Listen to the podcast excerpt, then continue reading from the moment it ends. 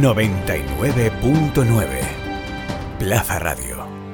La voz de Valencia.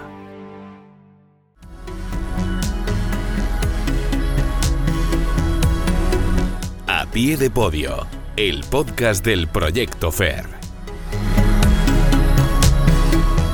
Hola, ¿qué tal? Muy buenas, bienvenidos de nuevo a Pie de Podio, el podcast del Proyecto FER, el espacio de los deportistas valencianos y de toda su actualidad. Seguimos con los que se la juegan en 2022, con esas promesas FER que en realidad ya son figuras de presente, porque tienen París 2024 en el horizonte y muchas competiciones de por medio que alcanzar este año. Hoy estaremos con Kike Llopis, que este fin de ha conseguido marca personal en los 60 metros vallas y que ha logrado clasificarse para el Mundial de Belgrado de pista cubierta pero que alberga ilusiones de ir al Mundial de Estados Unidos. Será en verano y por supuesto de estar en París dentro de tres años, porque no se quedó muy lejos de, ir a Tokio. También hablaremos de vela con Antonio Torrado. El año pasado fue bueno para el torrevejense y para su dupla también, en clase 49er, en el canario Andrés Barrios. Y este año el objetivo pasa por hacerlo lo mejor posible en categoría absoluta y en una temporada con europeo, con mundial y con Campeonato de España, calendario movido para ellos, que se han colado además en la lista preolímpica de la federación. Será complicado, ahora lo hablaremos con Torrado, pero están en la terna, ambos para estar en París. Y acabaremos con Sara Micó, promesa donde la Saya, diamante en bruto, 16 añitos recién cumplidos, y una de las grandes esperanzas de España en la piscina larga, en la grande, en las largas distancias y en aguas abiertas. Viene de competir en Bélgica, pero el primer evento importante es este fin de semana que viene, el próximo, a ver cómo le ha ido en Bélgica y qué espera del Campeonato de España Junior de larga distancia. Así que vamos directamente al grano, cerquita de febrero, poco a poco ya arranca la competición para los deportistas FER y nosotros hablamos con los que más tienen que ganar este año. Vamos allá, segunda parte de los que se la juegan en 2022. Esto es a pie de podio, arrancamos. Entrevista a pie de podio. Venga, vamos a empezar esta segunda parte de los que se la juegan en 2022, de los que tienen, entre otras cosas, París 2024, entre ceja y ceja, como nos gusta decir aquí. Y lo prometido es deuda. Empezamos hablando de atletismo con una de las grandes promesas y en realidad realidades, eh, nunca mejor dicho, valga la redundancia, del atletismo valenciano. 21 años, 110 metros vallas, eh, eso en aire libre, 60 en, pista cubierta, las vallas en lo suyo. Hablamos, de, por supuesto, de Kike Llopis. Kike, ¿qué tal? Muy buenas. Hola, muy buenas. Bueno, em, hablamos, como te digo, de los que se la juegan en 2022. Tú em, eres uno de ellos, o al menos es un 2022 importante. Y la primera gran cita ya la tienes en Canrue, ¿no? El próximo fin de semana. Eh, sí, así es. Por ahora la primera es, es allí en Karlsruhe, en Alemania. Y, y sí, a ver, eh, a ver si estoy entrando muy bien, a ver si conseguimos sacar una buena marca allí. Y yo creo que sí. Y, y nada, ya por esta temporada que hay grandes competiciones hay grandes cosas. Eh, y venga, vamos, vamos ya con lo que, con lo que hay, eh, Quique, porque tú lo que tienes entre ceja y ceja eh, creo que es el, Mundial de Estados Unidos, ¿no? El de, el de Oregón, porque, bueno, hay muchas cositas en 2022, tienes tres grandes eventos, o, o, hay tres grandes eventos a los que poder llegar. Está a mitad de marzo el Mundial de Pista Cubierta en Belgrado, está en julio ese Mundial de Aire Libre en Estados Unidos, en agosto el Mundial de Múnich, pero tú dices que te quedas con lo de Oregón, ¿no? Con lo de Estados Unidos, que quieres llegar ahí. Eh, sí, así es. Bueno, lo de Múnich es un europeo. Que, ah, correcto, perdón, europeo. Sí. Bueno, eh, sí, eh, la verdad que, que estoy, mi objetivo principal es Oregón, no el Mundial. y, y, sí, bueno, me quedé con la espinita clavada de los Juegos Olímpicos y, me gustaría llegar a participar ahí en ese, en ese Mundial para, para sacarme esta, esta espinita. Será difícil, ¿no? Porque la mínima es de 13.32, tu mejor marca en 110, si no me equivoco, es de 13.41. Se puede, ¿no? Es una marca que tú crees que es alcanzable. Eh, sí, la verdad que sí, porque yo ahora mismo, por ejemplo, estoy entrando mucho mejor que, que en aquel momento cuando hice los 13.41. Sí. Y nada, ya aún quedan unos cuantos meses para aire libre. Y sí, yo, yo creo que sí, si va todo bien, las lesiones respetan y todo, yo creo que se puede llegar a esa marca. La verdad, Quique, que, como te digo, eres una de las realidades ya del atletismo valenciano, también nacional, eh, porque, bueno, el año pasado tuviste muy, muy cerca, como has dicho, eh, plantarte en los Juegos de Tokio, hablabas de esa, de esa espinista, porque viviste en tus propias carnes cómo el deporte te cambia un poco la vida de un día para otro, ¿no? Porque te lesionaste de los isquios en el Campeonato de España de Getafe, si no recuerdo mal. Eh, allí contabas con sumar puntos para ir a, Lucerna, a Suiza, em, a clasificarte por ranking quizá a finales de junio para, para, la cita olímpica, pero se truncó todo un poco ahí, ¿no? En, en, Getafe. De no ser por eso, quizás estuviésemos hablando de que Kike Llopis fue olímpico, ¿no? Eh, sí, así es. A ver, al final, así es el deporte, ¿no? Y más cuando estás al 120%. Y nada, me tocó a mí no tener una pequeña lesión porque al final no fue nada grave. Pero mira, justo fue una pequeña lesión en un momento que, que no debería haber pasado, ¿no? Pero bueno, al final esto es así, pero, pero sí, me me dio rabia por el hecho de tenerlo tan cerca y, tener aún un par de competiciones para conseguirlo, pero pero nada, no, no pudo ser y ya está. Así que a por París 2024 y ya está. Eh, esa lesión, por cierto, eh, Quique te hizo preparar casi de forma precaria eh, la gran cita de la temporada también, en tu caso, que era el Europeo Sub-23 en Estonia. Eh, pero bueno, aún así te levantaste y conseguiste colgarte el bronce, ¿no? A una centésima del cuarto puesto. Es decir, una, una centésima por delante. sí, así es. A ver, al final, la verdad que sí que fue una, una preparación muy dura porque porque es eso, tenía la lesión ahí en el isquio, tanto físico como psicológicamente llegué ahí al campeonato ese muy bastante mal, ¿no? porque no sabía ni en qué estado de forma estaba, ni si el isquio me iba, me iba a aguantar, ni nada. Y, y nada, bueno, al final, allí en la final, pues ya lo di todo, ¿no? Yo ya dije, ya aquí a darlo todo, que pase lo que tenga que pasar, pero, pero no me iba a quedar con, con el eso de, no haberlo dado todo, ¿no?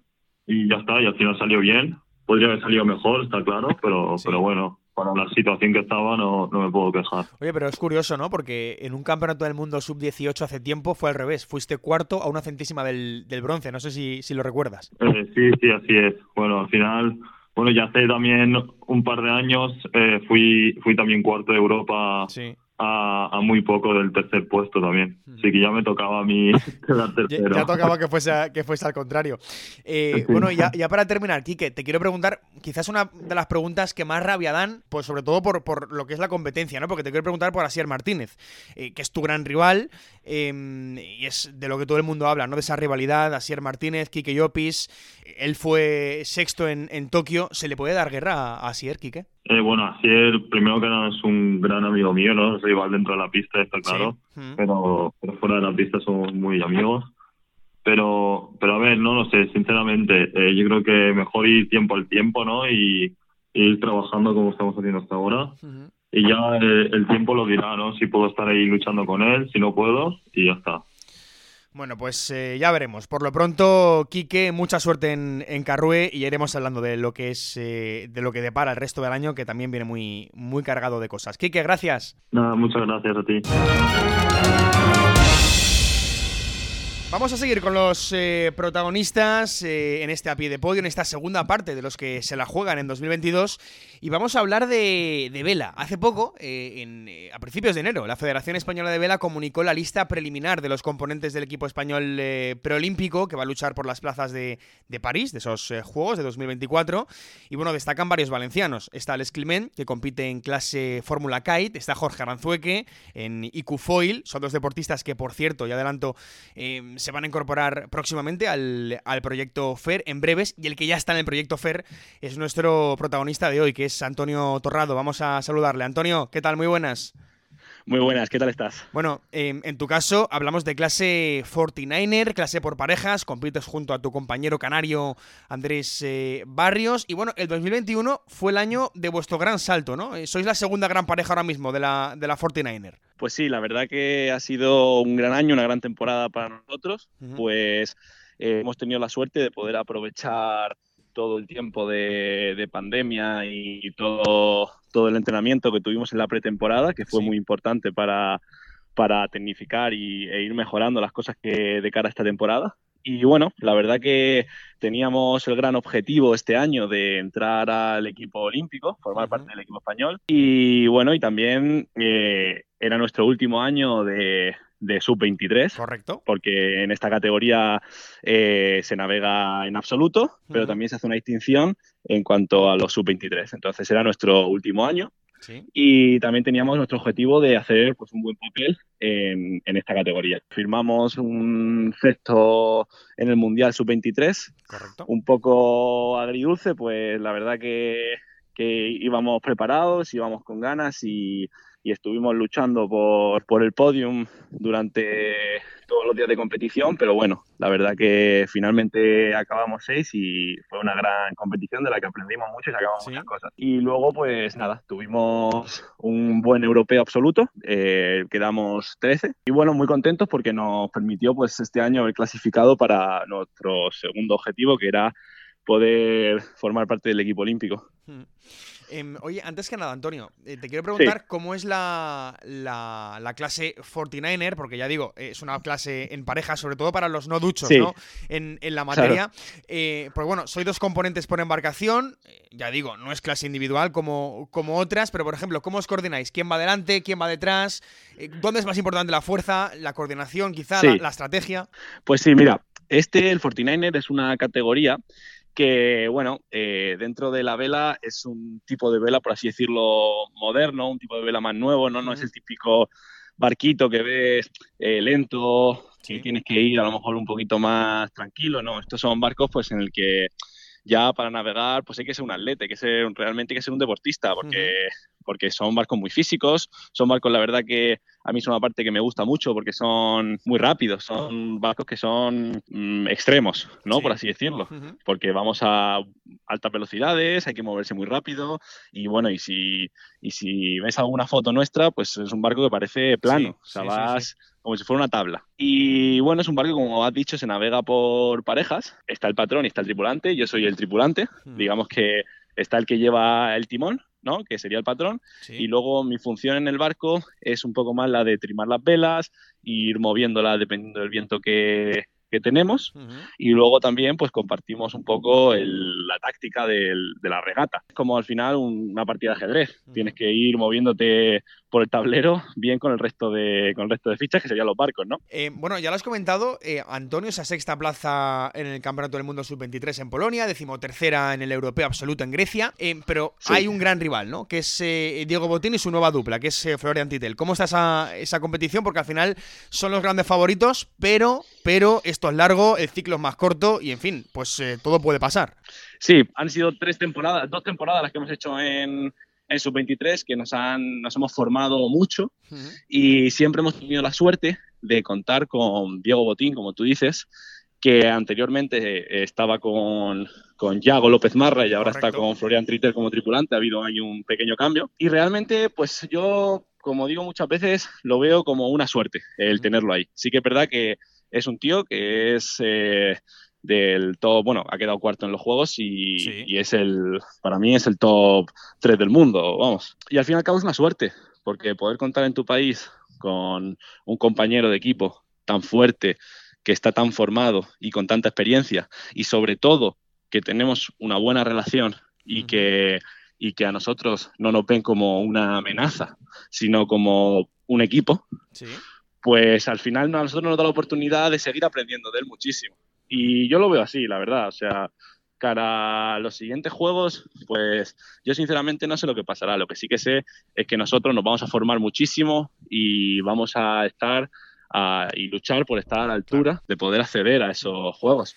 Pero al final el deporte es un tema de, perseverar, de, de, resistencia y de sobre todo de valores. Siendo buenos jugadores y siendo y sabiendo jugar en equipo, pues el mejor será el que, el que finalmente vaya a unos juegos. Pues eh, quitando París de la, de la ecuación, Antonio, el calendario que, se os presenta pues es movido, ¿no? A partir de abril sobre todo, si no me equivoco, porque tenéis Trofeo Princesa Sofía en Mallorca para abrir boca en, en, abril, en junio está el Europeo de Dinamarca, en septiembre el Campeonato del Mundo, en Canadá, ya nos tenemos que ir hasta diciembre para hablar del Campeonato de España, que aún queda, aún queda lejos.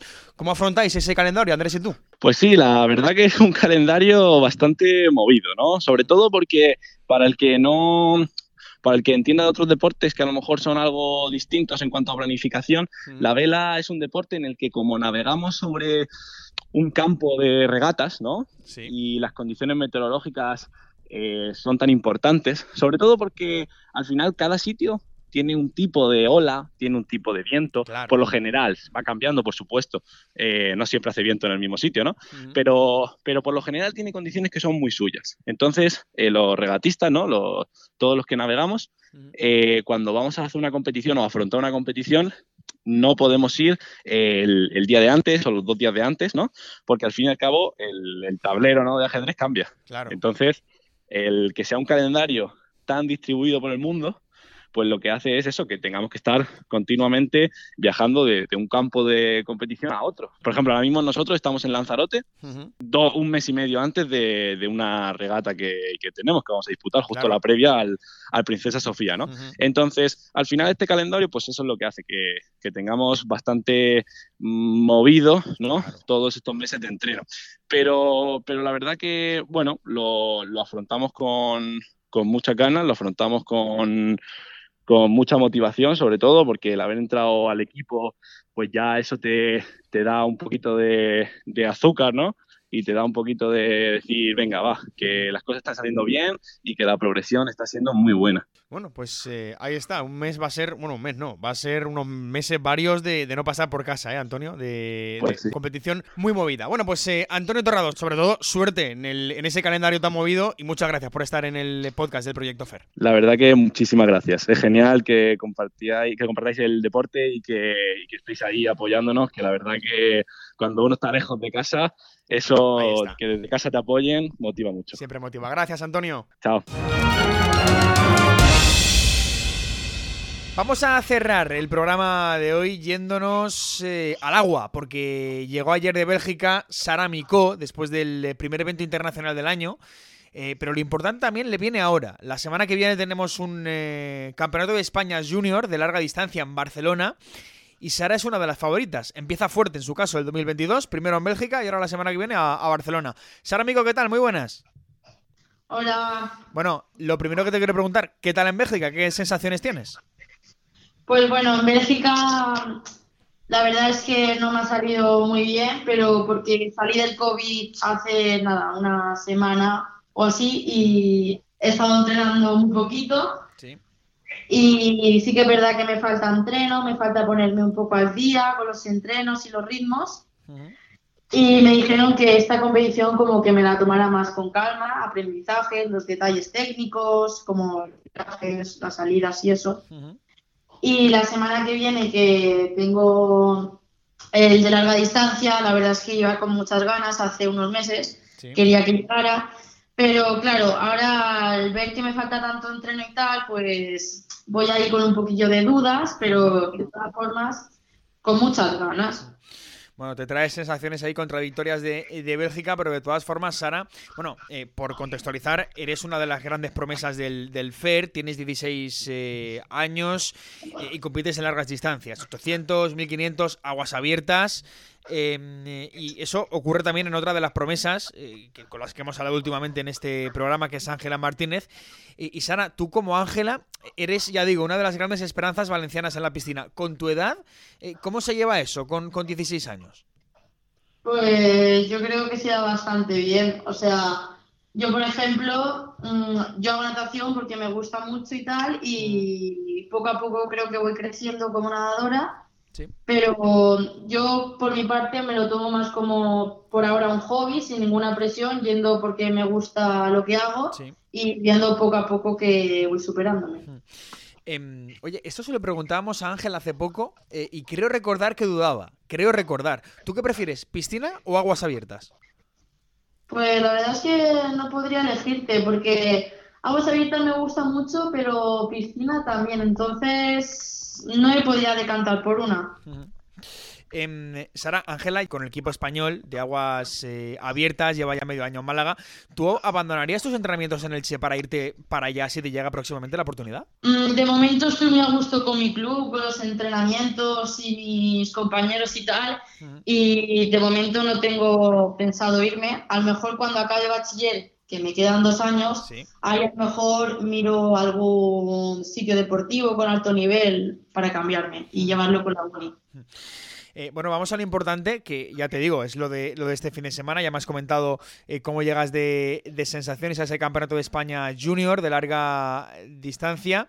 Eh, supongo que, pese, a, pese a todo estás muy focalizada, ¿no? Y llevabas, porque dices, llevabas esperando tiempo el, campeonato de España de, de, larga distancia.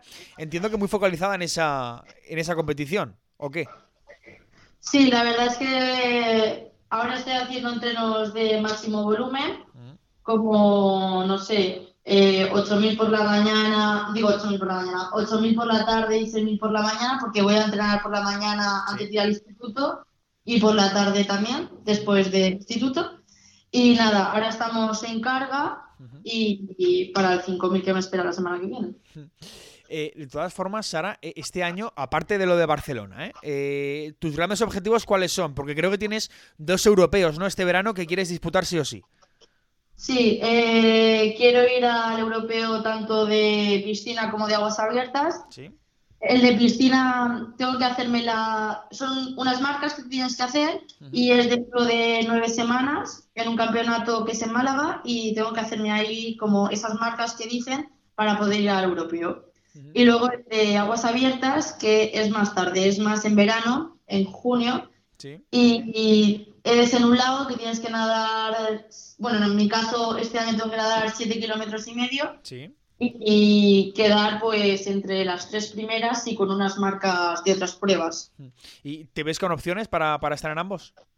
Sí, la verdad es que sí. O sea, con el COVID estoy así un poquillo que me falta, pero yo creo que poco a poco iré pillando otra vez. Bueno, bueno, pues eh, te dejamos descansar, Sara. Veremos cómo se va dando, pues, eh, cómo van pasando los meses para ti, sobre todo en el próximo Campeonato de España eh, en Barcelona. Que bueno, ya regresaste ayer de, Bélgica, veremos cómo será el tema en, en Barcelona. Sara, gracias y mucha suerte. A ti, muchas gracias.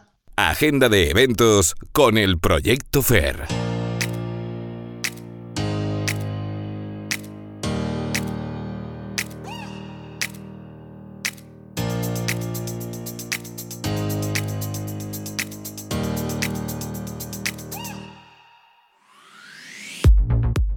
Pues ahí está, Sara Mico, expectantes de lo que pase en Barcelona, en ese Campeonato de España Junior de natación de larga distancia. Allí también estará Ángela Martínez, pero no competirán juntas en los 5.000 metros. Sara lo hará en categoría Junior 1 y Ángela, que es un añito más mayor, en Junior 2. Así es como arranca la agenda de lo que queda de enero, pero tenemos más cosas. Tenemos Grand Prix de Judo en Portugal y ahí estará Salva Cases, que es una de las grandes esperanzas del judo valenciano, y Jaume Bernabeu, que debuta en un gran premio absoluto con solo 20 años. También tenemos Campeonato de España por autonomías de Taekwondo. Será en la Nucía y estarán Dani Ross, Raúl Martínez y Hugo Arillo. Raúl va a seguir en menos 87 kilos, por cierto, después de competir en ese rango de peso en eh, París tras salir de la lesión.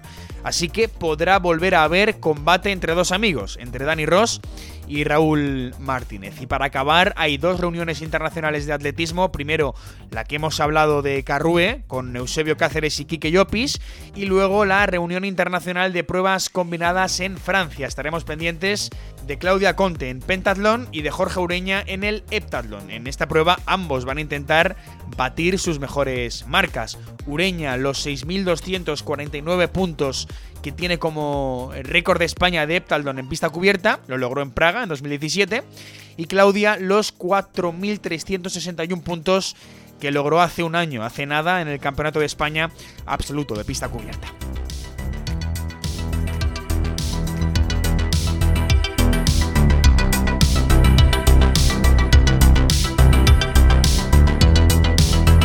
Que con todo esto nos despedimos, episodio completo, ¿eh? Vuelve la competición y además lo hace con nuestras grandes promesas, nuestros grandes diamantes en la pista, en la piscina, en los tapices, en el mar, en la bici. Vaya seis protagonistas que hemos tenido en este último mes. Vamos a dejarlo aquí, volveremos en 15 días, entonces sí, con resultados valencianos en la mano. Mientras tanto, sean felices, no lo olviden y cuídense mucho. Adiós. Encuentra todos nuestros podcasts en nuestra web 999plazaradio.es o en tu plataforma preferida. 99.9 Plaza Radio, la voz de Valencia.